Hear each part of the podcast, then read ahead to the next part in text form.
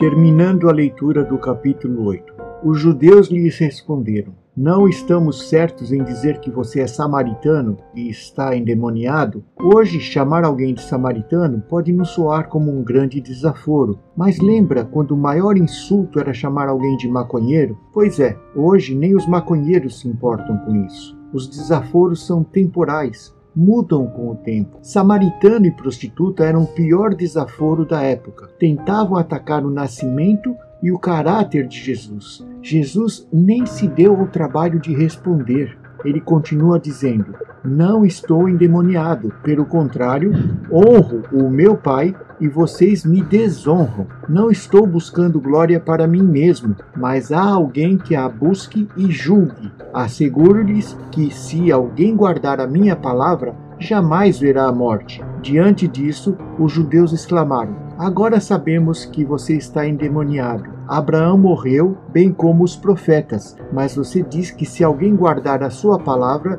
nunca experimentará a morte. Você é maior do que nosso pai Abraão? Ele morreu bem como os profetas. Quem você pensa que é?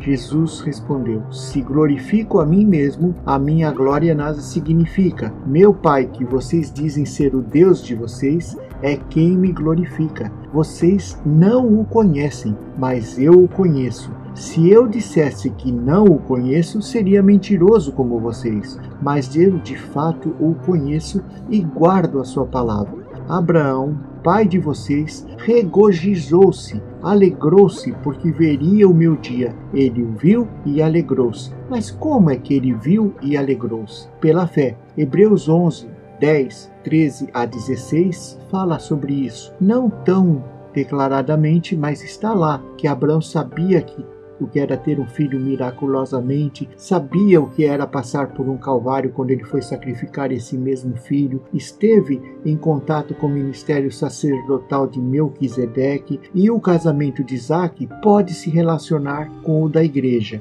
Disseram-lhe os judeus: Você ainda não tem cinquenta anos e viu Abraão? Respondeu Jesus: Eu lhes afirmo que antes de Abraão nascer, eu sou. Então eles apanharam pedras para apedrejá-lo, mas Jesus escondeu-se e saiu do templo. Como essas corajosas afirmações podem ser definidas como blasfêmia, passível de morte e realmente os judeus tentaram matar Jesus, ele se escondeu porque ainda não era sua hora. A mais difícil conversão espiritual, tanto para aceitar Jesus, salvação, quanto para mudar alguma coisa dentro de nós que a gente está em contrariedade à palavra, é com aqueles que não entendem a necessidade disso que você abra seu coração, que você tenha um coração ensinável, que você seja moldado por a palavra, que você seja moldado por, por um comportamento que segue a Jesus. É o que eu peço hoje e sempre, em nome de Jesus. Amém.